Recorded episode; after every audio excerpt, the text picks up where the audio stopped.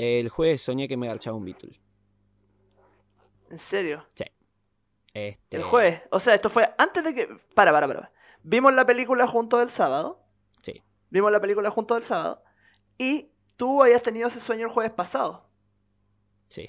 Sí, sí, fue antes O de sea- la película. Pero me acuerdo hasta el momento del contexto y hasta si me apuraste digo que fue en Abbey Road. Este, Chucha. Pero Espera, fue- vale, yo te- fue tengo que Ringo adivinar para- quién fue. Ah, Uh, puta, quería dije, adivinar. Fue Ringo Starr del 64. Estaba disfrazado, tenía el, el traje que usó para ir a ver a Ed Sullivan, así todo gris con la corbata. El, soñé que me, que, que, que, que me culiaba a un Beatle. ¿Y bien? Estuvo buenísimo. A mí no me deja llamar la atención, vuelvo a reparar en lo que comenté en un principio. Nosotros vimos la película este jueves, después de que esto ya había pasado. O sea, perdón, este sábado, ya- y esto ya había pasado. Entonces, cuando tú decías que Ringo Starr para ti era tu favorito, el que mejor actuaba y todo, como que había algo detrás.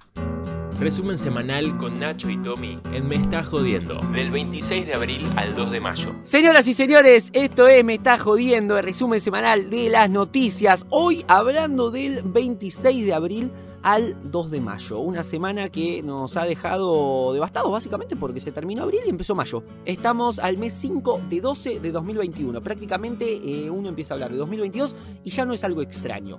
Y espero que ese 2022 me agarre haciendo esto que tanto me gusta hacer y no solo, sino en compañía de alguien que me encanta, me encanta, cada día me encanta más presentar, que es mi querido compañero Ignacio Milla Irigoyen. Nacho, ¿cómo estás? Aquí estamos, Tomás querido, muy entusiasmados para iniciar una nueva edición del resumen semanal de noticias aquí solamente por Me está jodiendo. Ya hablamos de nuestros problemas, ya hablamos de nuestros sueños y ahora es tiempo de hablar de todo lo que ha ocurrido en la semana. Bueno, sí, tenemos un montón de cosas, la verdad, para hablar hoy, porque la verdad, eh, hay noticias lindas, hay noticias de mierda, hay noticias importantes, hay un mix de mucho. A ver, eh, este, tenemos las muertes de siempre, porque la verdad, se está muriendo todo el mundo, eso hay que decirlo, hay mucha muerte, pero también hay noticias lindas, hay noticias esperanzadoras, hay noticias que llevan a pensar en hay un futuro, así como también están las noticias de mierda que tanto nos entretienen en esta sección y en, esta, mm, este hermoso este segmento de Me está jodiendo que es el resumen semanal. Así que vamos a empezar sin más preámbulos también porque hemos tenido una previa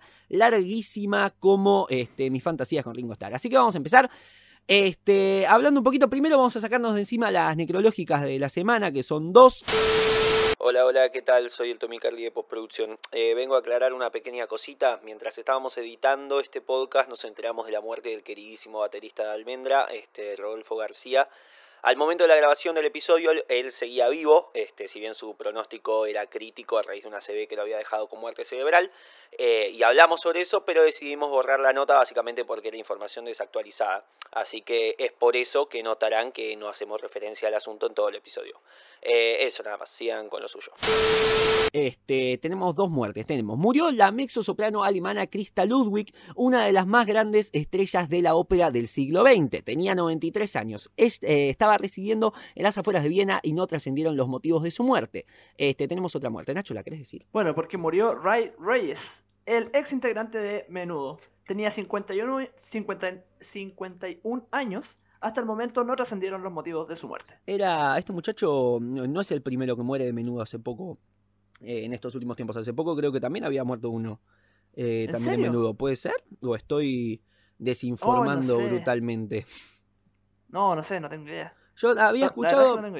Eh, ah, en poco tiempo te digo, en periodo de resumen semanal, o sea, yo estoy haciendo este, este segmento desde julio, creo, del año pasado, y en un, hubo un momento en el que recuerdo que murió alguien de menudo, este, que no era este muchacho, sino otro. Así que eh, tengo, tengo el recuerdo de que alguien de menudo había muerto. Después, este. Ah, para, para, para. Es que lo que pasa es que Menudo, estoy viendo acá en Wikipedia, y tuvo demasiados Tuvo miembros. un millón, sí, claro, este, Sí. Menudo fue más un concepto, a ver, o sea, creo que fue una... Claro. No, no vi la serie, no vi la serie de Menudo, pero eh, sé que eh, es una banda que se resignifica y se reformaba varias veces, como que tuvo... En un momento estuvo Ricky Martin, por ejemplo, y también Claro. hubo muchas otras personas. Era como que de repente, cuando era una banda de chicos, y cuando esos chicos crecían, se iban, y, e ingresaban otros, ¿me entendés? Es como decir el séptimo grado de la primaria. Eh, la, el séptimo grado de la primaria, yo en algún momento lo integré. En otro momento lo habrá integrado otra persona. Bueno, este.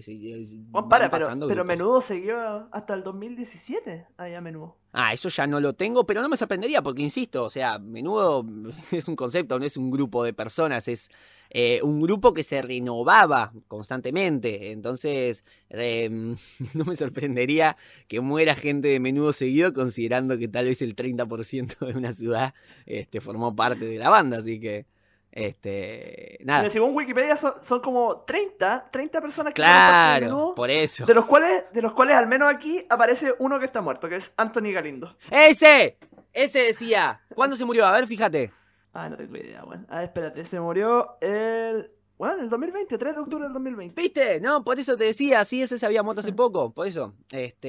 De COVID. Claro, claro, claro, claro, de COVID. No sé cuántos años tenía, imagino que pocos.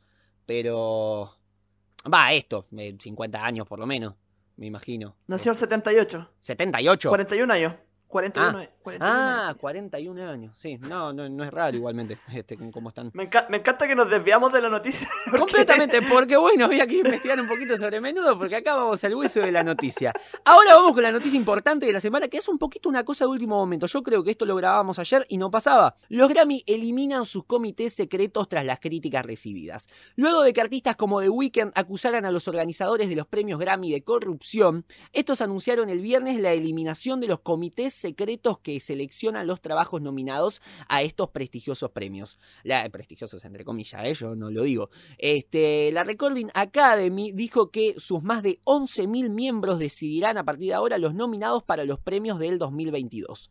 Estas decisiones las tomaba hasta ahora un panel, atenti, de entre 15 y 30 expertos de los que no se conocía sus identidades. La academia dijo que estos cambios significativos reflejan su compromiso continuo de evolucionar con el panorama musical y garantizar que las reglas y directrices de los premios Grammy sean transparentes y equitativas. En su comunicado, la organización dijo que también trabaja en reducir el número de categorías en las que eh, sus miembros pueden votar. Antes lo hacían en 15 y ahora lo harán en 10. Esto es medio raro, no lo terminé de entender. La próxima edición de los Grammy, anunciaron sus responsables, tendrá 86 categorías con la creación de dos nuevas, una de ellas para la música latina. Bueno, resumiendo, básicamente, este, tras todas las acusaciones de corrupción que hubo por esto que decía recién, que hay un panel de entre 15 y 30 miembros supuestamente expertos de los cuales no se sabía nada. Este, era lo que hablábamos antes, nos imaginábamos un reality show con 10 eh, hombres blancos, gordos y heterosexuales, millonarios juntados, juntados, juntos ahí en una mesa en un edificio de un rascacielos en el último piso, debatiendo a ver quién ponía más tarasca para este, que Dualipa se lleve un premio. Entonces, este, eh, me, me parece que esto es un avance importantísimo para por lo menos concederle un poquito más de, renombre a estos premios que, que venían en picada, la verdad. Porque al ser una cosa cada vez más marketinera y cada vez más comercial y cada vez más explícitamente este, eh, antiprestigiosa, podría decirse, este, me parece que es interesante que por lo menos tome, den un paso atrás y digan, che, tal vez es demasiado esto de los 30 miembros secretos. Así que bueno, es algo eh, importante. Oye, sí, que, qué bueno, qué bueno. Porque como tú decías, al menos para darle una, weón. Para darle una, un poquito más de credibilidad, weón, un poquito más de... No sé, que al final si vamos a respetar a los Grammy o si se pretenden hacer respetar, que vayan al menos adecuándose a lo que la crítica les va exigiendo, pues. Y a lo que las personas les van, les van pidiendo. Y no, no las personas comunes siquiera, sino que los mismos músicos o sea, porque yo creo, claro, el público sí, hay que escuchar al público de todas maneras, pero a, la vez, si tú estás premiando músicos acá, los que debiesen tener el criterio dentro de esto son ellos mismos.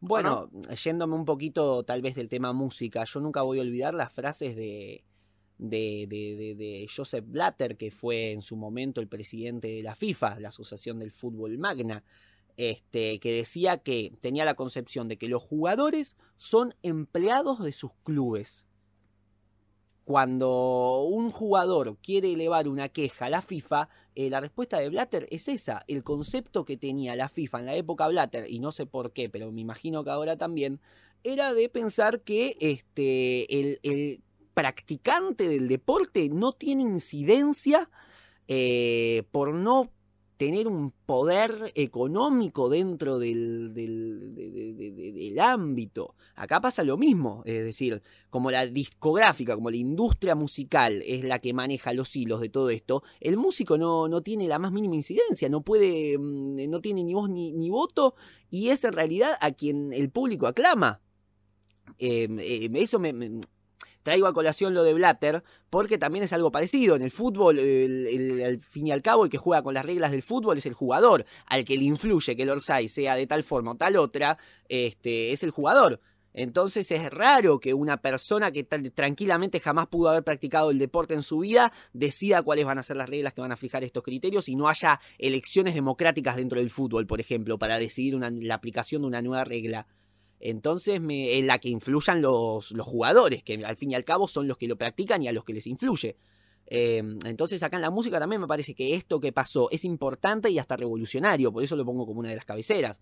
Este, que, que, una, que una entidad mm, megalómana como son este, los Grammys y la industria académica, eh, la industria discográfica de, de fondo, sean los que decidan un poquito este, tirar un poco para atrás y prestarle atención a lo que dice el artista, no el industrial, el artista. Ah, hablé mucho. Así que Está bien, ¿no? Lo, lo interesante es que a la vez es una continuación de, algo, como tú dijiste, algo que ya veníamos hablando, algo que un tema que habíamos tocado, que habíamos criticado duramente. De hecho, tenemos por ahí un capítulo hablando mayoritariamente de los Enteramente, Grammy, enteramente de los Grammy. Entonces, nada, como la crítica, todo eso lo podrán encontrar ahí, pero, pero como tú dices, una pequeña luz de esperanza dentro de todo esto que, que es la vorágine de la música y el neoliberalismo. Eh, bueno, vamos a avanzar un poquito, vamos a seguir un poco acá con otras noticias, las, las así ya pasamos a las de mierda y subimos un poquito el ánimo. Este, Soda Stereo publicó online el histórico último concierto con un documental y material extra. La banda anunció la salida del histórico DVD, es casi un oxímoron esto, de, de ahora lo charlamos. Eh, llamado El último concierto en el canal oficial del trío en YouTube, con los videos de las canciones y extras, con eh, entrevistas y un documental de la histórica gira eh, de 1997. Repite, repite histórica, está escrito como el orto esto. Además, se podrá ver una entrevista del director Alfredo Lois que no estaba subida y extras como un documental filmado en México, Venezuela, Chile y Argentina. Lo que decía recién es que anunció la salida del histórico DVD. O sea, anunciar que va a salir algo histórico. Sí, a ver, no te No, digo, no, yo todavía no soy licenciado en letras, pero según tengo entendido, lo histórico te lo da la, no te digo ni la trascendencia, pero por lo menos el paso del tiempo. Es No, pues se refiere, se refiere a que están subiendo el histórico DVD, po, que el, el último concierto es el histórico. no, no, entonces es- poneme la salida de- de- del DVD del, ya- del histórico último concierto. Lo histórico Ah. es el último concierto, no el DVD. Eh, O sea, el producto nuevo no es histórico. Porque es eso me nuevo. Eso es a lo que voy. No está bien narrado. Más adelante dice, de la histórica gira de 1997. Ahí sí está bien puesto la histórica. Pero decir un histórico DVD que será lanzado es eh, cuanto menos raro. Bueno. Oye, qué, qué- qué- qué lástima, qué lástima lo de Soda Stereo. O sea, yo. me- no, qué lástima, digo yo. Pero ¿Por qué eh, no? Sé si tú te enteraste que justo antes de la pandemia Soda Stereo había anunciado una gira. Sí, sí, Sí. sí, sí. Yo tenía mi entrada, tenía mi entrada No me para el diga. en Chile. Sí. Mira, Bueno, Sí. ¿y qué pasó? Bueno, no pudieron hacerla. No Pero pudieron bueno, hacerla. hubo devolución, sí. Ya ni me acuerdo, weón. Pero eh, eh, el- deben estar muy necesitados de plata, pues, weón. ¿O no? Y me imagino, qué sé yo, no, no, me, no me sorprendería. Eh, a ver, hace un tiempo habían hecho esta gira en asociación con el Cirque du Soleil, esto de, del séptimo día, con lo cual imagino que habrán podido rescatar una buena cantidad de, de dinero, pero no sé si, si, si, si tanto. La verdad, no tengo idea, estamos hablando sobre la, sobre la nada misma, así que... Bueno, vamos a, pasar a la próxima noticia que es, sin culpa ni cargo, ¿por qué las empresas de Michael Jackson no deberán responder por las acusaciones de abuso sexual en su contra?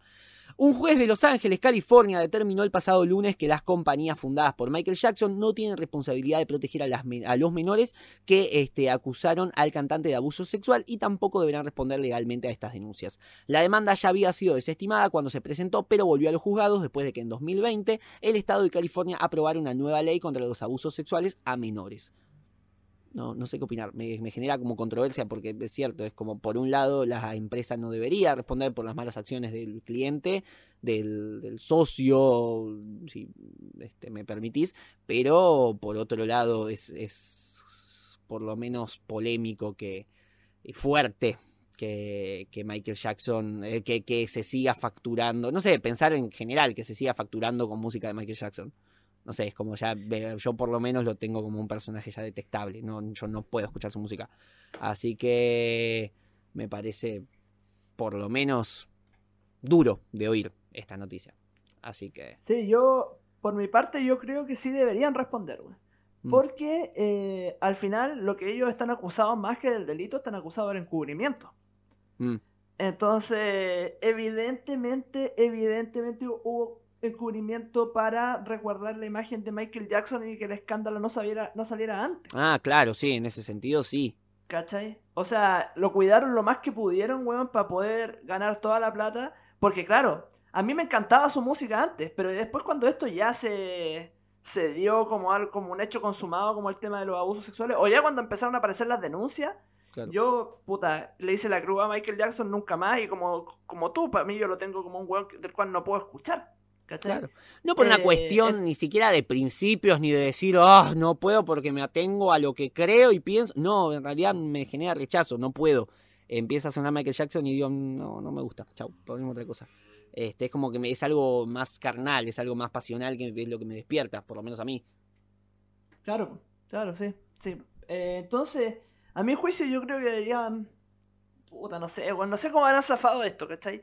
Porque, en efecto, en efecto, yo creo que ahí el encubrimiento tiene que haber sido, weón, brutal. Imagínate lo que es resguardar los escándalos de una figura tan pública, pues, weón. No, por eso te digo, a ver, este, acá la, mi lectura ha sido, la verdad, como podrás notar, bastante superficial sobre la noticia, este, por lo que la verdad no podría sentenciar y afirmar completamente cómo es la situación de esta empresa, si es que la empresa, este, está acusada de esto, si realmente hubo encubrimiento, en ese caso por supuesto que sí, yo mi, debate era solamente de si se, debería seguir facturando con lo que hace Michael Jackson, este, con música de un personaje tan detestable, este, con un producto de, alguien que ya no, no, no, no merece ni el más mínimo de nuestro respeto. Entonces, bueno, nada, este, pero en el caso de que sea como vos lo decís, sí, por supuesto. Este, en caso de que la empresa también sea responsable, eh, también deberían incluso pagarlo. Así que bueno, este, vamos a salir también de acá porque, insisto, ya venía contando mis problemas desde un principio y esto me la bajó todavía más. Así que vamos a empezar a, pasar de a poquito a esta nueva y hermosa y clásica, nueva y clásica, este otro el Simorón etapa de, este podcast que tanto nos gusta y por el cual este, yo por lo menos eh, le tengo tanto cariño a este formato que es el resumen semanal. Vamos a pasar a las noticias de mierda, porque también, bueno, acá tenemos otra cosa linda, que es que tenemos continuaciones de ciertas historias, tenemos eh, eh, prórrogas, tenemos segundas partes, es, es lindo. acá por lo pronto tenemos una continuación de la hermosa historia de lo que había pasado con el perro de Lady Gaga. ¿Se acuerdan que secuestraron perros de Lady Gaga? Este, en una noticia medio rara, como que se los devolvieron al poco tiempo, pero en el, medio había una persona herida de bala y esa persona estaba en estado grave, pero no se volvió a saber nada sobre ella. Bueno, acá tenemos una continuación de esta historia. Al fin, cinco detenidos por el secuestro de los perros de Lady Gaga. Se trata de tres jóvenes de 18, 19 y 27 años, a los que se acusa de robo de los perros y del intento de asesinato de su paseador, según informó el fiscal del condado de Los Ángeles, George en un comunicado. Los otros dos sospechosos son considerados cómplices. Entre ellos se encuentra una mujer de 50 años que devolvió los bulldogs, o sea, la persona que devolvió los perros está en este momento este, detenida. Este, que devolvió los bulldogs franceses dos días después del robo. Dijo que los encontró en la calle y se puso en contacto con los familiares de Lady Gaga, ¿cómo habrá sido eso? Que ofrecieron una recompensa de 500 mil dólares por la devolución de sus animales. Este, según la policía, esta mujer tenía una relación con el quinto sospechoso, padre de uno de los tres atacantes, y se encargó de cobrar la recompensa. Es hermoso esto. Es como que al final la, resolución había sido un desastre porque el dinero, que, o sea, había sido un secuestro para generar dinero, o sea, es, hermoso. Los investigadores no creen que los presuntos ladrones supieran que los perros pertenecían a la diva del pop. sino que simplemente traba- eh, trataban de obtener perros de raza para revenderlos. Y yo, la verdad, ¿qué querés que te diga? Empatizo con esto, porque, a ver, yo soy muy de la línea de que los perros no se compran, se adoptan. Bajo esa premisa, bajo esa premisa yo creo que sí. Este, esta persona, lo que, lo que hacían es justamente ir en contra de eso. Ya, ya perdí toda la empatía que tengas con vos si compraste un perro. Ya si compraste un perro y le das este, dinero a esa industria detestable, ya un poquito la empatía que siento por vos se pierde. Por otro lado, esta gente que lo que hace es ir justamente en contra de eso, burlar, este, burlarse y sacarle provecho a esta industria que tanto daño le hace a este, las mascotas y a los hermosos animales de este mundo que son los perros, este, ya me parece que es un desastre. Eh, ya, ya- ya me parece que, que ya está, está justificado. Me gusta. A, mí lo que me llama la atención es que eh, no, como que no aprenden la lección porque cada estamos leyendo no, los culpables del robo de dos perros, en prioridad, y del haberle disparado a una persona. Y después la noticia se desvía completamente y no apunta a la persona. O sea, ¿qué, pasó, ¿qué chucha pasó con la persona, weón? ¿Qué le pasó? Nuevamente se olvidaron por completo de la persona. Se olvidaron del paseador. Imagino que por, eh, por la ignorada majestuosa que le pegaron al muchacho es que está vivo. Es decir, si se hubiese muerto, que sería algo más fuerte, lo hubieran dicho. Se hubiera dicho, no hubiera sido intento de asesinato, sino asesinato. Entonces, con esa. eh, con esa indiferencia pasivo-agresiva que le pegan al pobre paseador, este, por lo menos informan que sigue vivo. Eh, este, parece hermoso que no se centra en eso, sino que en todo lo demás. Nuevamente se le ignora completamente al pobre paseador, que quedó gravemente herido, pero no se sabe nada más de él.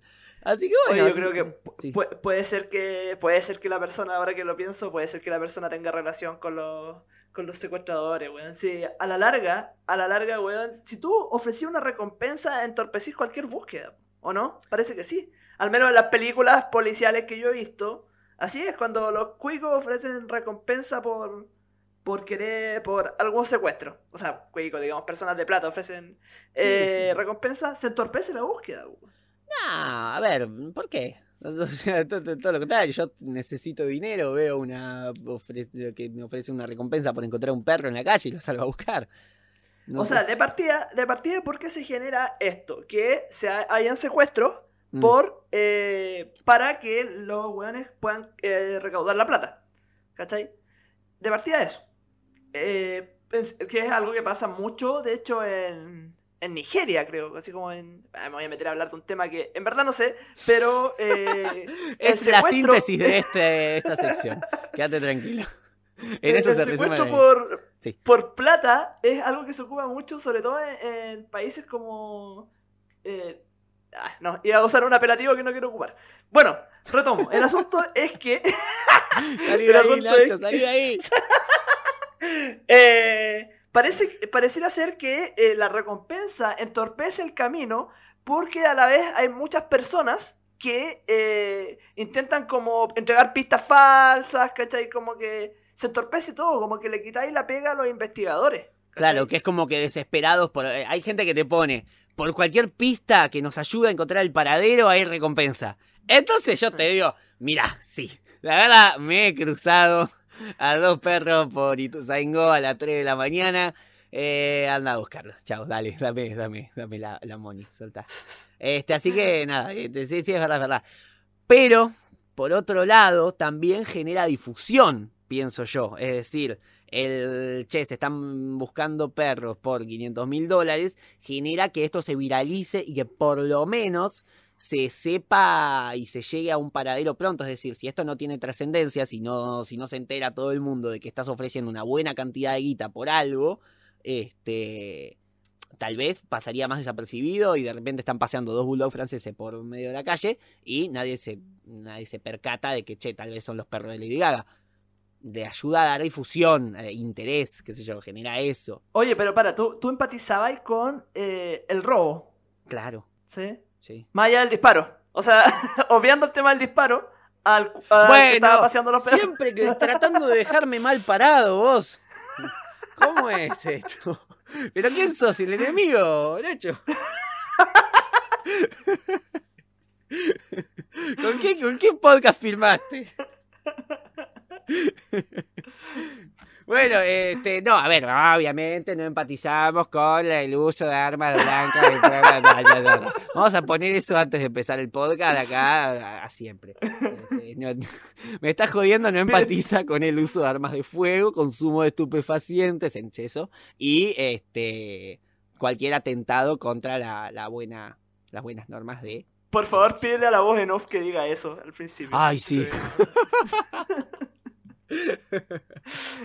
sí, es verdad, pará, para la próxima lo voy a hacer. Bueno, cuestión. Este, cuestión que.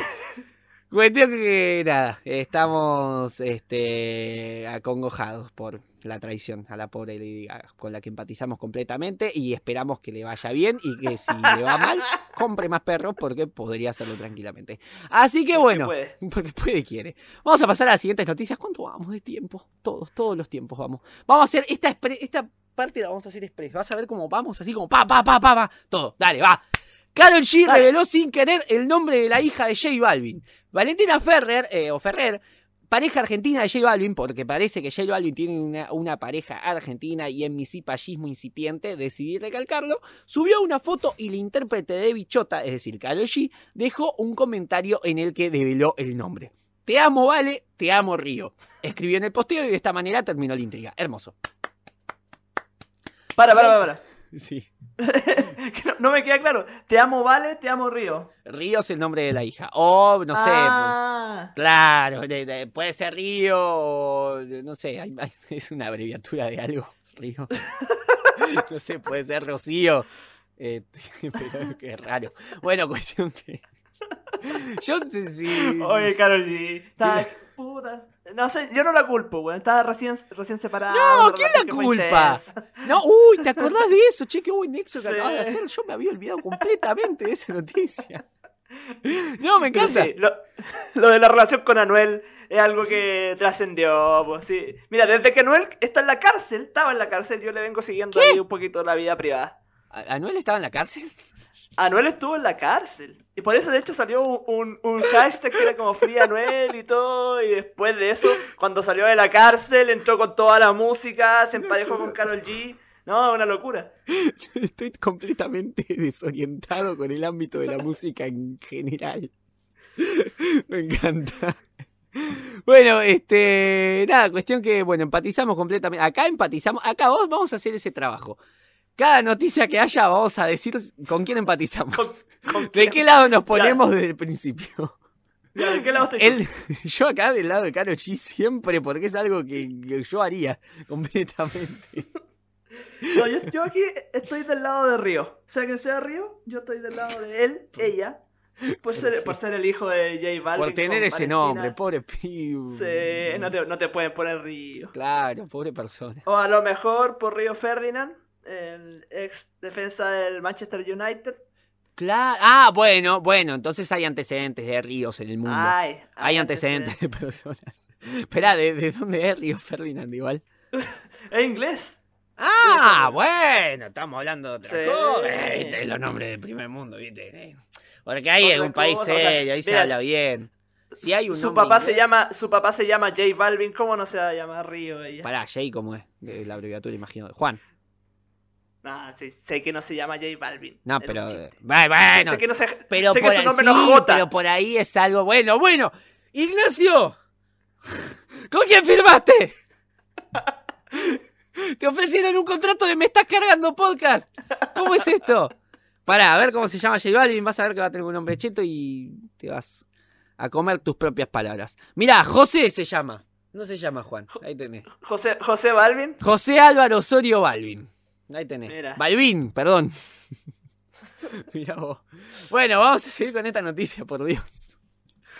Vamos, el antirécord de los Oscars, el increíble caso de Diane Warren. La compositora Diane Warren alcanzó un nuevo récord en la historia de los premios Oscar. Tras perder en la categoría a mejor canción, la artista se convirtió en la mujer más veces nominada, con 12 nominaciones, que nunca se llevó a casa un Oscar. Acá yo empatizo con Diane Warren. Aquí yo empatizo Vos tenés que, empatizar con los Oscars. Yo me pongo del lado de los Oscar. Pa- claro, por una cuestión más performática, como para poder tener una discusión y hablar sobre algo. Yo este, empatizo con David Warren, pobrecita, 12 veces me lo nominaba, hermano, dale. ¿Cuántas No, veces? yo empatizo, empatizo aquí completamente con los Oscar. Bueno, ¿por Sí, qué? Justificalo. Porque. No, porque ya, yo creo que ya el ser nominado es un premio, ¿o no? Entonces, al final, a la larga, la han, nominado, la han premiado 12 veces. Bueno, pero entonces deberías cambiarme un poquito las reglas. Si ya es un premio, entonces que la nominación sea 0,25 Oscars, por ejemplo. Entonces, a las cuatro nominaciones tenés un Oscar. Mira, así como vamos, yo creo que eventualmente el Oscar va a ser para todos los nominados, lo van a partir en número de nominaciones y cada uno se va a llevar un pedacito para la casa. Me encanta. Bueno, El- vos que el viejito con los de la Oscars y gente topo, esa queja. Mm. El viejito de la gente topo se tomó un, una foto con el Oscar. Con el, con el Oscar de que se había ganado My Octopus, My Octopus Teacher, que es el que Claro. le ganó en la categoría. Y Claro. dijo que para él ya el haber estado ahí, el viaje, todo haya sido ya sido un premio. Dayan, Claro, yo me pregunto, ¿Dayan Warren se sentirá de- premiada? Sí, yo me imagino, no creo que esté enojada. Este, ya, es más, me imagino a la vez 9 ya. Así, bueno. ¿Qué, le vamos a hacer? La puta que lo parió. Esta sí que sí. Esta vez me lo llevo. Bueno, cuestión que. a eh, yo entiendo que es una cuestión que pasa. que es algo que pasará. Y además, en esta etapa de posverdad, yo me imagino que ya. Con una foto y unos buenos argumentos, ya podés convencer un par de personas de que tenés el Oscar y que te lo ganaste efectivamente. Total. Es una, cuestión, es una cuestión más simbólica, es lo que vos sientas. Ganar un Oscar es lo que vos sientas. Y, y bueno, igual ha, ha ganado otro premio, ha ganado Grammy, estoy mirando acá, Ah. ha, ha ganado Globos de Oro. bueno, ¡Ah! Listo. ¿Qué más querés, Diane Warren? No sé ni quién sos. Bueno, vamos con el siguiente. Talía y su hermana fueron engañadas por un Esta es hermosa. Por un falso sacerdote que le dio la extremunción a su abuelita de 103 años. Quiero denunciar. No puedo. Quiero denunciar al falso padrecito. Espera, lo voy a leer con voz de mujer de 55 años acongojada. Quiero denunciar al falso padrecito Francisco, padre Paco. No es padre católico. Me hicieron llegar. Me hicieron llegar unas fotografías indignantes y pornográficas de él. Lo conocí, bueno, lo leo rápido. Lo conocí oficiando una misa de cuerpo presente para mi amada. A raíz de esto me eh, buscó insistentemente mintiendo que era hijado y conocido del padre, padre José de Jesús, bueno, un Twitter. Y con eso creí en él, dándole mi confianza. Nunca pudiera pensar que alguien mintiera con lo sagrado. Él me insistía mucho y como yo siempre he tenido amigos padres, lo cual también es un poco polémico. Siempre he tenido amigos padres. Eh, me gustó ser su amiga. Expresó indignada Laura Zapata, hermana de la cantante Talia, en sus redes sociales. Bueno, básicamente recibió fotos porno por este del padre Paco. Ni siquiera es que se las envió él. Que hubiera sido lo más digno. Acá empatizo con el padre Paco. Todos tenemos un pasado. Dios, puta, me la quitaste, weón. Yo también iba a empatizar con el padre Paco. No, sos, sos Laura Zapata. No, no, yo voy a empatizar con la abuelita. Yo creo que la abuelita quería puro morirse, weón. Tiene 103 años, weón. Entonces, eh, que ser noticia a los 103 años antes de morir igual está bien. Entonces, o sea, no, no sé si está bien en verdad, ¿no? ¿Para qué? ¿Para qué? Aparte, No, bueno, pará, la igualmente la abuelita sigue viva. Eso es lo importante. O sea, pueden darle otra, otra extremunción. ¿O no? Si ¿Cómo es esto? si Es señora- falsa. es- sí. No, pues sí, pueden darle otra, pues bueno. Claro, o sea, si no es legalizado, o sea, si no tiene el sello, la marca de agua de Jesús, este, imagino que lo pueden hacer de nuevo. O sea, si, si no es, Es como si es si, legal. si te casan, si te casan y el que te casó no era cura. Claro, te caso yo. Sí, se puede casar de vuelta. Hay un episodio de Los Simpsons al respecto, creo, de hecho. Que como que Reverendo Alegría no era cura en el momento en el que Ah. este, los había casado y los tienen que casar de nuevo. Y es de eso de lo que trata el capítulo. Sí, sí, sí, creo que algo así. Bueno, cuestión, listo, no, no es tan grave. Acá la- noticia es que tuvo muchos amigos padres. Por favor, no desviemos el ojo. la. Si tuvo tantos amigos padres, ¿por qué no le pidió a otro? Como justo le pidió a Bueno, porque el padre Oye. Paco. eh, Sí. Hay también una cuestión de que no tiene buen ojo para los, los curas. Pero eh, este, también. Medio, también imagínate, tienes una abuela de 103 años, prácticamente ya está más del otro lado que de acá. Entonces tenés que buscar a alguien y el primero que saltó fue el padre Paco. ¿entiendes? El padre Paco, eh, eh, lo, lo curioso es que el padre Paco estaba buscándola para hacer la extrema unción, parece, ¿no? Eso es lo que estoy leyendo. O sea, ¿qué, qué, qué, qué beneficios sacáis? Porque aquí no le robáis plata, porque no cobráis por hacer esta. Sí, ¿Qué- qué payismo puro. sacáis? Cholulismo puro. Me, sí, bueno, este. me imagino. Yo me lo un pongo en carrete la- Sí, yo lo pongo en mi video de Instagram. Eh, Estáis en un carrete, ¿sabéis la weá que hice, weón? ¿Sabéis lo, que hice, weón? en un momento, puta, weón, andaba con la weá, andaba, con, andaba payaso, un día andaba a la payaso, abuela difunta de Talía.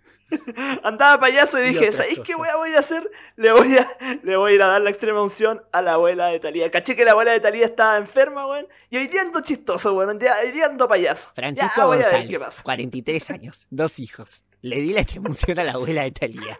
Yo le gano. Yo lo hago, olvídate. A mí. Mil dólares y lo hago. Así de bueno. Ah, pero si este weón no le pagaron nada, este weón dijo, no, son oportunidades que se presentan una vez en la vida, ya, ta, la tomo. ¿Cómo que no le pagaron nada? No creo que le hayan No les pagado. paga nada. la esta- Dale, con lo que ocurra a la iglesia católica me vas a venir con que no cobró nada. ¿Cómo no vas a cobrar? Es extremunción, es un Mira, servicio. ah, puta, yo cuan- cuando, era católico, bueno, que te iba a decir, no, nadie me cobró nada, pero, pero sí, estudié en un colegio católico y vaya que cobraban. Vaya que No, cobran. claro, sí, yo también. Yo también venimos, al parecer, bueno, nos estamos conociendo y nos damos cuenta de que, bueno, al fin y al cabo los dos eh, hemos sido monaguillos. ¿Cómo es esto? Habría que hacer un podcast al respecto. Bueno, pero no será este. Y mucho menos si seguimos demorándonos con las noticias. Vamos a hablar del- de los títulos. Vamos con los títulos que me parece hermoso. Acá hay una Títulos. noticia que pudimos haber dicho este, y extendido un montón, pero la verdad ya me parece aburrido. Creo que todo el mundo lo escuchó. Que es que Nicky Nicole se presentó en el show de Jimmy Fallon, cantó dos canciones, a todos nos gustó. No lo estoy criticando, más allá del cipallismo y todo eso. Este, pero creo que ya todos escuchamos sobre esta noticia y no hace falta ahondar de nuevo. Fue un show, cantó bien, les gustó y estamos contentos. Viva Nicky Nicole, Empatizamos viva con. Nicky Nicole. Vamos, Manaos. Bueno, Yo estoy Eh, del lado de Jimmy Fallon. eh, no, no vamos a polemizar sobre esto. ¿no? Basta, no quiero hablar más sobre esto. Vamos con el siguiente. Na- Nati Natalia inmortalizó su panza de embarazo haciendo un molde de yeso. Esto es muy lindo. Yo empatizo con el bebé. Imagínate que te hagan darle un beso a un molde de yeso. No, yo, yo empatizo con el weón que hizo el molde. Con el que... Porque, ¿qué, ¿Cómo se qué- qué mierda? Trabajáis haciendo moldes de yeso y de repente, ah, sí, que quiero inmortalizar esto. Buen curro, qué buen trabajito. Bueno, vamos con otra que esta es seria. Dale, ponete serio, Ignacio, que estamos, esto es un Ya, medio perdón. informativo. Johnny Rotten, cantante de Sex Pistol, dejó la música para cuidar a su esposa que tiene Alzheimer. Empatizo con Johnny Rotten.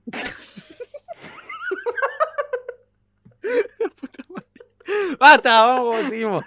Manuel Witz fue dado de alta y contó lo que vivió por el COVID-19. ¿Nos interesa que se haya recuperado? Sí. ¿Nos interesa lo que vivió por el COVID-19? No. Imagino que habrá sido una experiencia promedio. Entonces seguimos con otras noticias. Este, buenos resultados. Esto también es otra cosa, una continuación de algo que habíamos dicho, que es que el concierto experimento de Barcelona no transmitió coronavirus. ¿Se acuerdan que creo que era Lobos Lesbian o algo así, que no, no me salía a pronunciarlo? Este, un concierto de eh, 5.000 personas sin distancia ni barbijo. Pero que tenían que llevar un certificado de no tengo COVID. Este, bueno, al parecer salió bien. Y esto se engancha con otra cosa que también es medio de, este, de último momento, que es que hubo una prueba piloto en Liverpool, que es que Fatboy Slim hizo bailar a miles en una fiesta sin barbijos. Básicamente se repitió la situación ahora en Liverpool. Vamos a ver cómo sale. Terminamos. Ya que estamos con, ya que estamos con segundas partes, ya llegaremos con la segunda parte de esta noticia. A ver cómo salió, ojalá que salga bien. Me favor, encanta. Yo empatizo con el COVID. Basta. Pero este formato queda. Este formato queda acá a la eternidad porque me parece maravilloso. Bueno, y ahora antes de pasar con la segunda partecita, que serían los lanzamientos, las efemérides, los anuncios y toda esa cosa que tan poco tiempo nos lleva, pero que nosotros vamos a hacer la larga, este, vamos a pasar un temita, vamos a escuchar, este, así como la semana pasada trajimos este, a Rey Casino, esta semana me doy el gustazo de presentarles acá a una muchacha, a una compatriota, acá de la ciudad de Buenos Aires, tenemos a Antonella Holgado, este, Asia es su nombre artístico, una artista, la verdad, que es espectacular lo que hace, tiene una calidad vocal, es eh, brutalmente, asquerosamente, monstruosamente talentosa, no saben la voz que tiene. Este, si bien tiene dos temas, este, el primero lanzado hace muy poquito, el 21 de diciembre de 2019, este, tiene en su Instagram, que ahora yo ahora les voy a pasar las redes sociales al final de este episodio, este, tiene una cantidad de covers eh, de distintas canciones del mainstream este, y no tan mainstream, eh, que es muy interesante, la verdad que se los recomiendo completamente, se llama Antonio Holgado, como les decía recién, eh, la pueden encontrar en YouTube como Asia con Z este, o en Instagram que es Asia Music con este, un guion bajo al final. Asia, Asia Music guion bajo. Este, como les decía recién, Asia con Z. Vamos a escuchar un temita que es este, Sugar, que es el último que sacó hace muy poco, el 11 de marzo de 2021. Lo produce Sobox este, con Cristian Ripa. Es muy interesante este tema, es mi favorito de los dos que tiene, así que vamos con ese. Vamos con Sugar de Asia. Chao. Sangre lo de morena, aunque mi piel sea blanca como la arena. Pide de mí como su habano el fuego. Ardo tanto que mi perfume le quita el sueño. Baby, ven, feel me. Put the hands on my booty, es el empatía. Baby, ven, feel me. Put the hands on me, curvas son solo para ti. Mucho money, mucho G, quiero todo eso para mí. Con mi high heel, vamos a escaparnos de aquí. Llamo mi daddy. Dice que quiere llevarme a recorrer Bali. Todos saben que rompemos la ley. Pasa por mí cuando se seis. Si está caliente, prende el BM. Ey. Todos saben que rompemos la ley. Pasa por mí cuando se seis. Si está caliente, prende el BM.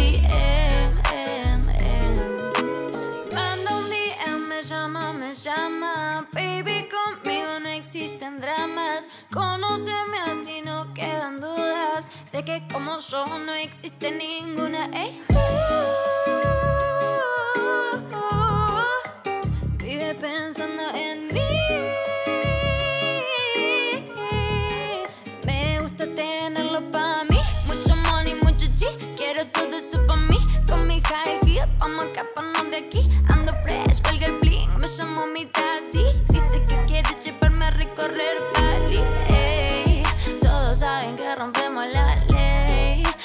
Por mí cuando se seis. Si está caliente, prende el BM.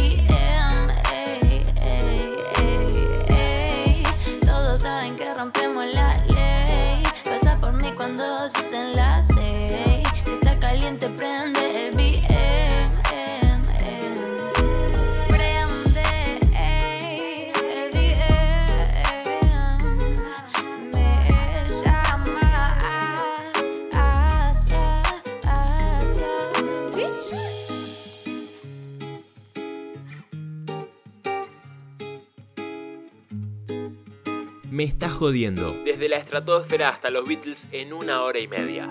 Hoy hablando de los sueños, weón, el otro día, el otro día, ayer, sin ir más lejos, weón, soñé, soñé que tenía acento argentino. No me digas. Que se me, se me había pegado. Y, y yo te decía, ¿y vos? ¿Y vos cómo estás? Y, yo, y yo pensaba, yo me escuchaba, que creo que estaba escuchando el podcast. y, este- este- soy estúpido, weón. ¿Cómo se me pega el, se me pega el acento por Pará. hablar dos horas con un argentino? Pará.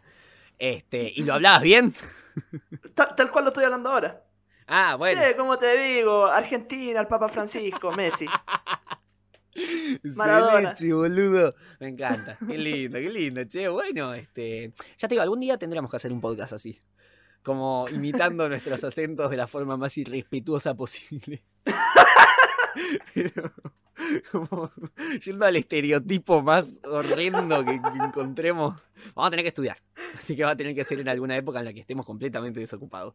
Bueno, volvemos. Eh, seguimos acá como me está jodiendo. Este podcast ya es cualquier cosa. Bueno, vamos con el lanzamiento de la semana. Tenemos discos, este, acá recauchuté 3 de los 10 millones que había. Este, tenemos eh, de Sahara, tenemos Puta, tenemos de Rodrigo Mercado, Llueve. Y acá tenemos uno que en realidad no es un disco, es un sencillo doble, pero bueno, como teníamos pocos discos para anunciar, lo metí acá en esta sección. que es eh, Construcción y Chacarera de los Gatos de el gran Pedro Aznar. Ahora vamos con los sencillos, que sí hay un poquito más, que son de Carlos Bauta y Juan Magán, se me cayó un tornillo. Literal, porque estaba jugando con un tornillo. Este, bueno, cuestión. De Carlos Baute y Juan Magán tenemos. Y te- Déjame trabajar, Ignacio, por favor. Bueno, de Carlos Oye, Baute. perdona, Asia Music, Asia Music, perdón. Verdad, perdón. Que difundamos tu música justo en este podcast, ¿no? El peor posible, el menos informativo, el de peor calidad.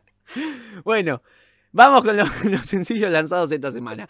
Carlos Baute y Juan Magán lanzaron Y Te Pido Perdón. Billie Eilish este, sacó Your Power. Ahora vamos a hablar de esto. Tini y María Becerra lanzó Miénteme. Cali El Dan de Maui Ricky y Guaina lanzó este, Despiértate. Eh, 21 Pilots lanzó Choker. Dancing in the Dark este, de Juanes. Este, este también es muy interesante que es un cover. Está sacando hace rato ya cover Juanes. Había sacado ya, si no me equivoco, El Amor Después del Amor. Ahora está sacando este tema de Bruce Springsteen.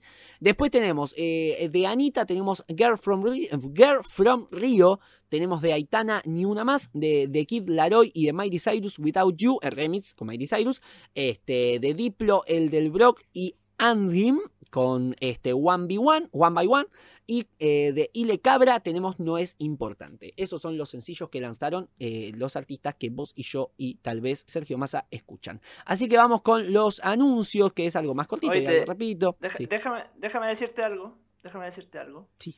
Te aviso que a María Becerra le dijiste María Becerda. Así que yo creo que te va a caer la funa así de, de una forma. Dije María Becerra, eso no es cierto. Dijiste, Tini y María Becerra lanzó Miénteme, Cali. Tine, Tine y María Becerda.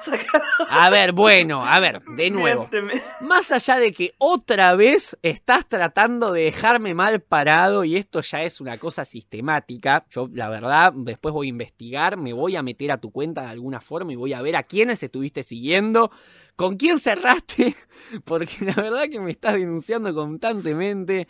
Este, más allá de eso, eh, yo también tengo una cosa, acá como para que te sientas mal, yo tengo una, una discapacidad histórica con la cuestión de pronunciar la letra R. Yo tengo problemas como para pronunciarla, la verdad que nunca he- me ha sido la letra más sencilla de Ah. pronunciar. Entonces, que vos eh, hagas burla de esto, que vos este, te, te trates, de, trates de hacer un chiste con esto, la verdad me parece como mínimo una falta de respeto y como máximo este, una, una revolución. Yo siento que estás tratando de desplazarme de este puesto. Estás tratando de quedarte con este podcast. Mira. ¿Es posible?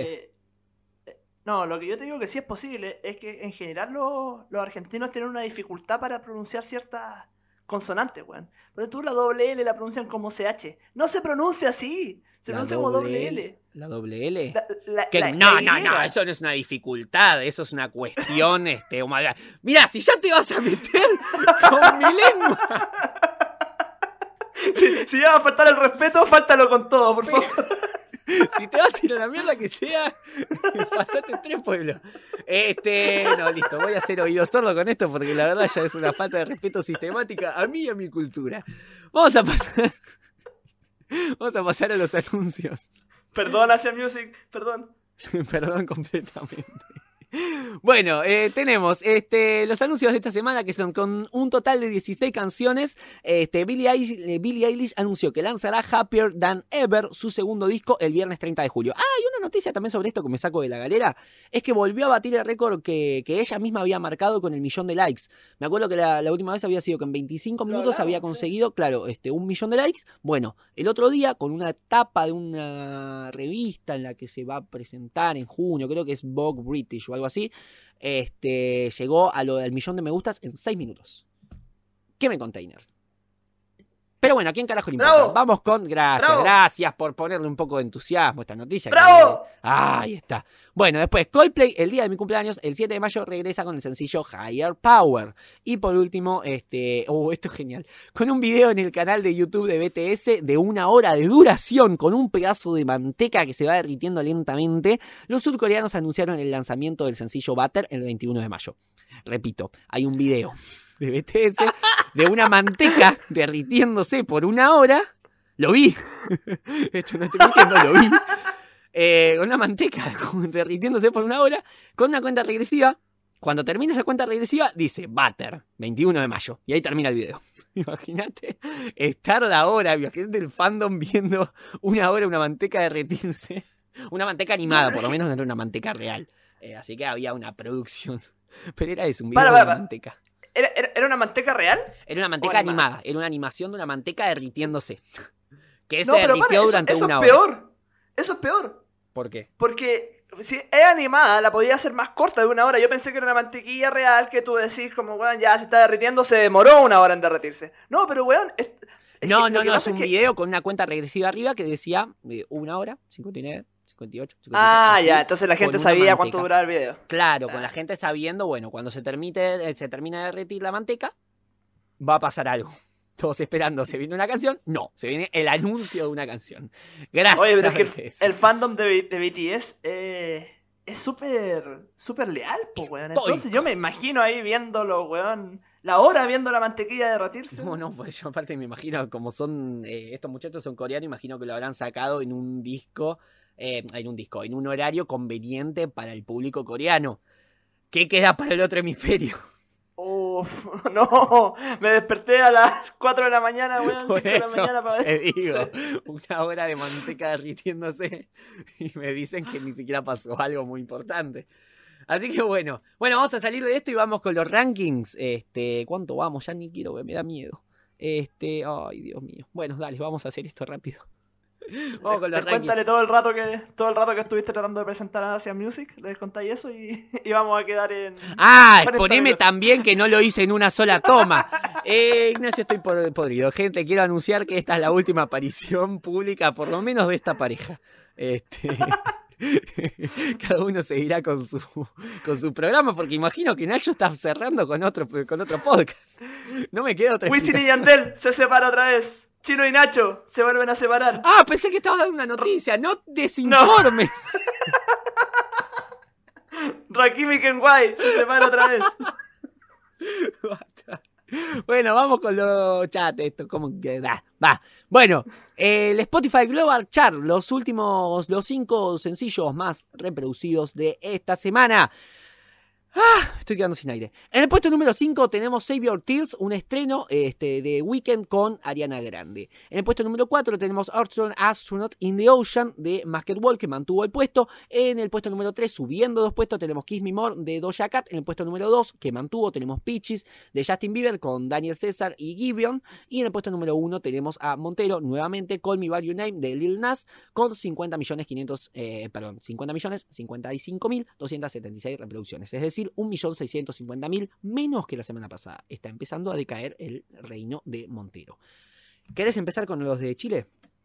Mientras tomo agua. No, puedo, no, no puedo evitar notar algo. Que lo que pasa es la semana pasada leí los de Chile y todo el ponte tú dije Bandido by Mike Towers. Y, y ahora le pusiste el por, le cambiaste todos los vibes por el por. Te lo agradezco. Ay, se notó, es un trabajo de postproducción importante. Ta- Tan poca fe me tuviste que, que dije, no, este one ya no se puede equivocar de nuevo. Sí, lo hace todas las semanas. Bueno, dale, vamos. Bueno, puesto 5 en Chile, Bandido por Mike Tower y Jun. Para que estoy tomando agua. En el puesto número 5, bajando dos puestos, tenemos Guacha de Kea con Duki. Puesto número 4, bajó un puesto 911 por Sech. En el puesto número 4 de acá, manteniendo, tenemos además de mí, remix de Russian Kea y un montón de personas más. Puesto número 3, AM por Neo García, Flow La Movie. En el puesto número 3, lo mismo, subiendo dos puestos, AM de Nio García y Flow La Movie. Puesto número 2, y ojo aquí porque subió 19 puestos, pareja del año por Sebastián Yatra y Mike Towers. Y en el puesto número 2 de acá tenemos al elegante Bizarrap Music Session, volumen 38 de Bizarrap con Elegante. Y en el puesto número 1, que se mantiene y se ha mantenido desde que empezamos a leer esto, fiel de los legendarios, Wisin, Jay Cortés, etc. Por lo menos en el puesto, en el coso. Y lee cuántos cosos hay, dale, que yo siempre te pongo ese dato y vos nunca lo lees. 2.392.820. Pero léelo porque tenés ganas, no sé, parece que lo decís así como recién. ¡Dos millones! Bueno, decilo como si quisiera, che. 2 millones Ahí 390 Como Don Francisco cuando lee los cómputos de la Teletón 2 millones 392 mil 820 pesos Bueno, no grites. ¡Vamos! Acabas de romper. ¡Vamos chileno! Que ta- La señora que está escuchando este podcast en un supermercado acaba de llamar la atención de todo su entorno. Agradecele. Agradezcan a Nacho. Noven- Yo después dejo la red social. 90.000 menos que la semana pasada. Ahí está, bueno, viene puesto número uno porque hay que terminar esto de una vez. También tenemos manteniendo el puesto fiel de los legendarios con Wisin, de los legendarios, de los legendarios con Wisin y Jacob. Bueno, no te rías de todo. 2.118.367 reproducciones, 54.000 menos que la semana pasada. Está decayendo fiel de los legendarios. Está Vamos, bajando, está bajando. vamos Bizarrap. Su... Bueno, va- va a caer. Vamos con las efemérides y esto es espantoso porque la tengo que leer yo todo y sin tomar aire prácticamente. Vamos, tenemos Efemérides. 20 efemérides en un periodo de 206 años. Tenemos este, muchas efemérides para leer y las voy a leer yo todas rápidas y prácticamente de un solo tirón. En 1810, Ludwig van Beethoven compone para Elisa. En 1940 nace Giorgio Moroder, compositor italiano y autor del hermoso meme de My Name is Giovanni Giorgio, but everybody calls me Giorgio. En 1946 nace Pipo Pescador, cantautor infantil, director de teatro y escritor argentino conocido por haber sacado en el auto de papá. En 1947 nace Ace Frehley, guitarrista histórico de Kiss. En 1954 nace Ray Parker Jr., compositor y guitarrista estadounidense, autor de la canción de los cazafantasmas. En 1960 nace Roger Andrew Taylor, baterista histórico de Duran Duran. En 1969 nace Paulo Jr., este, baterista de Sepultura. En 1975 Iron Maiden ofrece su primer concierto bajo ese nombre. En 1979 nace William Boyd, eh, bajista histórico de Evanescence. En 1983 nace Muddy Waters, músico de blues estadounidense considerado padre del Chicago Blues. En 1983 nace Mon Laferte, cantante y compositora chilena. En 1985 Dire Straits lanza el álbum Brothers in Arms. En 1991 nace Farruko, No cantante... ¿Qué cosa? No, pensé que quería que siguiera ahí diciéndolo tú. y yo chaqueteándote entre medio de que no iba a lograr decirlo sin que se te acabara el aire. Ah, no, bueno, sí. Bueno, ya me, has boicoteado diciéndolo. Muchas gracias. En 1991 nace Farruko, cantante puertorriqueño, que pueden ustedes conocerlo porque eh, colaboró con la canción Calma de Pedro Capo. En 1997 Spinetta y los socios del desierto lanzan su álbum homónimo. En 1999 De Verla anuncia su separación. En 1999 nace Osvaldo, muere Osvaldo Civile, guitarrista histórico de B8. En 2005 Rata Blanca lanza el álbum La llave de la puerta secreta. En 2008 Madonna lanza el álbum Hard Candy. En 2010 el cantante de boleros peruano Lucho Barrios ofrece el que sería su último concierto porque fallecería seis días después. Y en 2016 Tini Stoessel lanza su álbum debut, Tini. Y esto que también es importante, el 30 del 4, es decir, si no me equivoco, el viernes pasado, creo que el viernes pasado, eh, fue el día del jazz. El Día Mundial del Jazz, estuve buscando por qué y nadie me lo sabe decir, básicamente porque este, parece que no existen motivos. O sea, simplemente se decretó ese día, porque fue el día que pintó para la UNESCO. Así que nada, ese es el dato. Buen datito te sacaste. ¿Viste? ¿Celebraste el día del jazz o no? Eh, sí, me alegré por su existencia. Me carga el jazz. Sorry que lo diga ahora, pero ya que nos estamos sincerando, ¿En serio? me carga el jazz. Sí. A mí me gusta. Como música ambiente me, me parece lindo. Yo lo, disfruto, por lo menos. Este, así que bueno, pero bueno, vamos a terminar con esto porque si no se nos va a hacer eterno. Ya se nos hizo eterno, pero bueno, vamos a tratar de que no se nos haga tanto. Vamos, este, con temas recomendaciones y todo eso, este, vamos a hacerlo más o menos rapidito. Yo me tenía- parece bien. yo tenía para escuchar este, el primer disco Black Sabbath, este, de Black Sabbath, este, del año 1970. Eh, bueno, esta vez la verdad, si, si te soy sincero, me, parece, eh, me pareció muy buena la idea de que me recomiendes esto, porque creo que de otra forma yo no hubiera podido, ni te, ni te digo determinarlo, pero se me hubiera hecho mucho más complicado, porque la realidad es que no, no es mi género, no es la música que estoy acostumbrado a escuchar y y no, no, no- no es lo que yo escucharía por disfrute. Sin embargo, sí me parece que este eh, sí tiene un contenido histórico importante. Porque, bueno, este he buscado mucho video, he buscado mucho de contexto que vos me, me habías recomendado que busque lo que rodea este disco. Y encontré por muchos lados que eh, todos concordaban en lo mismo, que es el disco considerado este, fundante del heavy metal. Entonces me parece que también es un registro histórico muy importante. Eh, es algo que hay que escuchar, es algo al que hay que prestar atención, porque bueno, de ahí salieron influencias de, discos este, muy posteriores, considerando sobre todo que en 2020 se cumplieron 50 años de su lanzamiento. Así que a nivel histórico me pareció muy interesante la recomendación y te la agradezco. Este, a nivel personal yo eh, que, reafirmo nuevamente que, tal vez no es mi género, pero este, te agradezco por, bueno, llevarme, eh, por obligarme a descubrir este, este disco de tanta importancia histórica. Buenísimo, buenísimo, buenísimo. Eh, sí, no, de todas maneras, de todas maneras yo supuse, lo supuse. Mm. Así que te pido disculpas por eso, pero... Ah, nah, por favor, me creo que nunca está de más. No, por eso te digo, es que es algo, es, tal vez lo que, lo que pasa tal vez con la universidad. eh, uno este, recibe textos y, y órdenes de, de hacer cosas que tal vez uno no haría por gusto propio, pero que son necesarias justamente si querés este, poder jactarte de que sos una persona que sabe de música. Eh, es algo a lo que tenés que, que enfrentarte, te guste. A ver, a mí me encanta Charlie García, pero no me puedo pasar la vida entera escuchando Charlie García. Entonces me parece hermoso que me recomiendes otras cosas. Así que bueno, te lo agradezco, no, no, no, hace, no hace falta pedir perdón, por favor. De todas maneras, bueno, por mi parte, yo tenía que escuchar Steve McQueen de la banda que me cuesta un poquito pronunciar su nombre, Prefab Sprout. Prefab ¿lo dije bien? Eh, No creo que se ofenda. Bueno, ta- ta- no te voy a mentir, eh, me, me gustó, me gustó, sí, le sentí, le percibí una onda popera bastante interesante, pero a la vez, bueno, tampoco tú estás muy familiarizado con el disco, ¿tú lo escuchaste no? Sí, Finalmente? sí, sí, yo lo escuché ¿Sí? y bueno, y de hecho ahora que me lo pongo a pensar me acuerdo que había dicho que era un disco bastante amparado por el manto del jazz, creo que ese había sido mi... mi... Sí, Entonces bueno, eso considerando que acabas de decir que no te gusta el jazz. No, pero es que, es que lo que pasa es que yo no lo sentí tan yacero. Lo que sentí sí que era una onda media pop. Sí, eh, sí, sí, sí. Con, eh, con un vestigio importante de jazz entre medio. Claro, como claro, claro, claro. se le nota como la influencia como docta detrás. Y me pasa que hasta momentos como por esta, eh, esta como prolijidad, lo sentí hasta incluso medio cercano como a, a coquetear con otros estilos, como no sé, una cosa media, media clachera, así como medio punk. Mm, Eh, me gustó harto, sí, o sea, en ese sentido, me gustó mucho. Pero no, no te miento, yo no sé si es algo que agregaría a mi playlist eh, de aquí en adelante. Pero, claro, como tú decís, es una banda que yo desconocía, francamente, y está bueno conocer cosas buenas, sobre todo si la recomendación viene de alguien entendido en el tema. Claro. Que a todo esto lo empecé a seguir en Instagram, así que podríamos decir que es como la segunda recomendación que hiciste, también la seguí. A Ah, Sergio Marchi. Bueno, bueno, bueno, me alegro, che.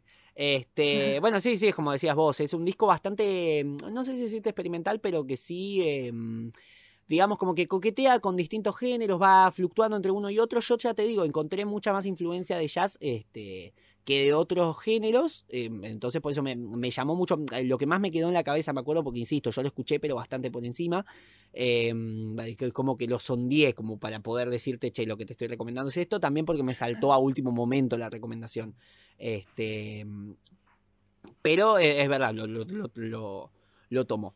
Así que bueno, voy a salir con eh, la recomendación que tengo para hoy, que es un disco también bastante, no te digo extraño, pero es eh, lo más eh, distinto a lo convencional que he recomendado. Resulta que la revista Rolling Stone esta semana, eh, va como, como todos los meses hace, eh, tira una lista de nueva cosecha. Tira un catálogo con música nueva, con discos nuevos para difundirlos. uno de ellos, uno de los que mejor votó con un promedio de 4 estrellas sobre 5, eh, es Skitchy de la banda Toon Yards. Ahora te lo, te lo deletreo o te lo escribo más adelante cuando terminemos.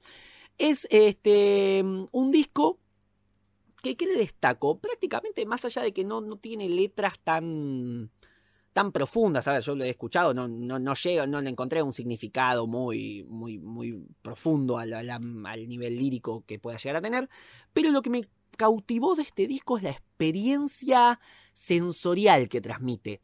Es un disco que usa sonidos eh, por lo menos raros, es un disco que usa, eh, no sé, yo lo definí, muchas canciones las definí como, no sé, escuchar un disco bajo la influencia del LSD y meter un tenedor en un enchufe. ¿Entendés? Y, y vivir eso. Es un disco muy raro, es un disco eléctrico con voces saturadas, este, con gente cantando agudo, este, a veces, no sé, es una experiencia muy rara. Son, mm, eh, hay muchísima producción, es una especie, a ver, acá lo definen como art pop, lo definen como art pop, este, pero también le encuentro influencias, qué sé yo, de un indie pop, de un, hasta de lofi, es el famoso lofi, este, Es, un disco bastante raro y me parece que es un discazo para escuchar. Es bastante experimental, eso hay que decirlo. La canción, bueno, de hecho, el, el hitazo que tienen, como el, el tema que lanzaron como sencillo, es Hold Yourself, que es un disco, eh, que es un tema mucho más convencional, mucho más popero, con un mensaje claro como de eh, resistivos, podés, eh, superate, qué sé yo. Pero este, los demás temas son bastante experimentales. De hecho, uno de los temas es un minuto de silencio, por ejemplo. Este, y el disco termina con un, con un silencio de 10 segundos y un grito. Este, entonces, bueno, tiene así como esas cosas, así medio de experimentalidad. eh, pero me pareció muy lindo. Yo disfruté mucho los sonidos que encontré. Este, entonces creo que esa es mi recomendación. Es un disco para escuchar, sobre todo con el mejor parlante que tengas, con la, la mejor calidad de experiencia de sonido que puedas encontrar. eh, eso te recomiendo. Si tenés unos buenos auriculares, si tenés un buen parlante, este, sentarte, relajarte y escucharlo. Y dejar que la música te, te lleve a donde, a donde quieras. Este, ya te digo, si- principalmente centrándose en lo. en lo en, en lo, en lo musical, en lo rítmico, este, porque me parece, me- me- me- me pareció una gran experiencia, me, me pareció un, un disco muy interesante y muy distinto a todo lo que pueda llegar a escuchar. Eh, o sea, yo eh, fran- francamente espero eso de los discos sacados del 2021 y a, y a la fecha, como los- de los temas más contemporáneos, que no solamente sorprendan por una propuesta eh, interesante, sino que como base tengan una algo que decirte ya desde la calidad de audio. Mm. Entonces, como, como ocupar bien lo- las herramientas que te propone este, este contexto musical, pues. Así que, nada, interesante, vamos, vamos a ver qué nos, qué nos depara. Claro, aparte de eso, es un disco bastante, sí, es un disco bastante reciente, es del 26 de marzo, este, recién ahí se salió, se lanzó, es el quinto álbum del grupo, el grupo es estadounidense, están desde 2006, son de Connecticut, Estados Unidos, este, y, y bueno, sí, como te decía, se llama Sketchy de la banda Toon Yards, es Toon. Sketchy, Sket, como Skere, como este, S-K-E-T-C-H-Y, de la banda Tune Yards, como Yardas, Y-A-R-D-S. Ese es el, grupo que tengo, el grupo y el disco que tengo para recomendar. Me pareció muy interesante. Yo eh, te, digo eso. Es un disco bastante disfrutable como experiencia en sí misma. O sea, yo, como decías vos recién con el otro, no sé si es un disco que me llevaría para mi propia playlist, no sé si es que recortaría un tema y me lo llevaría para escucharlo en el cotidiano, pero es un disco muy bueno para escuchar este, en tu casa tirado sin hacer otra cosa. Eh, así que bueno, recomiendo mucho ese disco. Eh, bueno, yo lo que te tengo para recordar, eh, considerando que me había dicho que te ibas a ir de vacaciones, te había traído un disco que era para como de esos que uno escucha desde un principio hasta el final y lo tiene que escuchar de corrido, así como en un bus. Bueno, lamentablemente no te vas de vacaciones, pero te lo voy a recomendar igual. El disco se llama Cantata Popular Santa María de Iquique, de una banda chilena llamada Quila Payún, que en verdad el compositor es Luis Advitz, que también es chileno. Y eh, es famoso precisamente por esto. Kira Payún es una banda más conocida que se hizo, bueno, muy conocida en Europa y todo por, por el exilio que tuvieron en tiempos de dictadura. Es una banda que lleva años, años tocando en Chile y esta es probablemente su obra cumbre en términos de interpretación. ¿Por qué? Porque eh, más que un disco es una obra musical, es una experiencia, es- se articula en base a pregones y a canciones y nos cuenta un hecho de una matanza que ocurrió en la Escuela Santa María de Iquique. El año, eh, si no me equivoco, tiene que haber sido como el año eh, 1910, ponte, quizá un poco antes, claro, no, sí, porque esto, fue antes del centenario. Eh, que eh, hubo una matanza horrible a propósito de unas protestas que se hicieron en la, en la Escuela Santa María de Iquique, donde arrasaron con un montón de personas, con hombres, mujeres, niños. eh, insisto, que solamente estaban protestando en su, en su derecho a, huelga y el, bueno, los mandaron a matar. Eh, y la, la obra cuenta esto bajo una premisa que es muy importante, que es este concepto del nunca más, que esto, que esto no vuelva a suceder. O sea, y que a mí me parece que es una de las funciones de la música precisamente. No te digo nada más para no adelantarte la experiencia, pero como te digo, trata de darte un momento para, y la gente que lo, que lo quiere escuchar, darse un momento para escucharlo ojalá todo de corrido, porque contiene tanto pregones como canciones. Y hay que escucharlo todo de una, porque es toda la historia. No es un disco largo, yo no creo que debe durar media hora, no más que eso, por ahí debe andar. Eh, y yo, así como agrego el dato extra, yo lo catalogué, si no me equivoco, como el número 4 de los mejores discos que se han hecho en la historia de Chile. Así que, nada, eh, hermoso, es de una onda, como te digo, como instrumento de raíz folclórica mezclado con música docta. Eh, Kira eran muy buenos músicos, muy buenos intérpretes, así que nada, yo creo que te, te puede gustar. De raíz folclórica chilena, digamos. Así que esa es mi recomendación, la cantata popular Santa María de Iquique de Kira Payún. Me encanta. Bueno, gracias, gracias, che. La verdad que nuevamente me entusiasma mucho cuando me recomiendas algo particularmente latinoamericano, me encanta, este, y sobre todo cuando pertenece a ese top 200 que, este, que nunca te lo pedí, nunca te pedí el, listado oficial de, eso, pero, también hay un poco de la mística de que no me lo quiero spoilear. Es como que me gusta ir como bordeando, sondeando, ver cuál es el 4, cuál es el 9, cuál es el 7. Así que... pero tranquilo, no, eran 200, eran, eran 10 nomás. Hice 10 nomás, no hice 200. ¿No, ¿No habías hecho 200? No, no, son solo 10, solo 10. Pero vos tenías algo con el 200, o sea, que habías escuchado 200 discos, ¿puede ser? Escuché hartos discos para hacer eso, sí. Hartos mm. discos, sí. Muchos discos. Pero puede ser que hayan sido 200, porque yo recuerdo que habías dicho algo en el 200. ¿Puede ser? Puede ser, sí, puede ser. Eh, nada, pero la gracia de ese ranking es que, es que lo hice con reseña de cada disco. Una infografía y todo. Eh, eso fue como lo interesante del ranking. Claro, claro, claro. Bueno, bueno, igualmente algún día, este, ya, cuando, bueno, más o menos cuando ya esté todo spoileado, cuando ya se sepa todo, ahí te lo voy a pedir porque me parece maravilloso. Así que, bueno, me entusiasma mucho escuchar este particularmente porque, bueno, este, otra vez, cada vez que volvés a, acá a Latinoamérica me, me encanta, me entusiasma y lo escucho con una especial atención y cariño personal. Así que, bueno, entusiasmado lo escucharé como siempre, Nacho. Así que, bueno, ya, este, habiendo dicho esto, habiendo pasado todas las formalidades, pasamos a despedirnos, me parece a mí.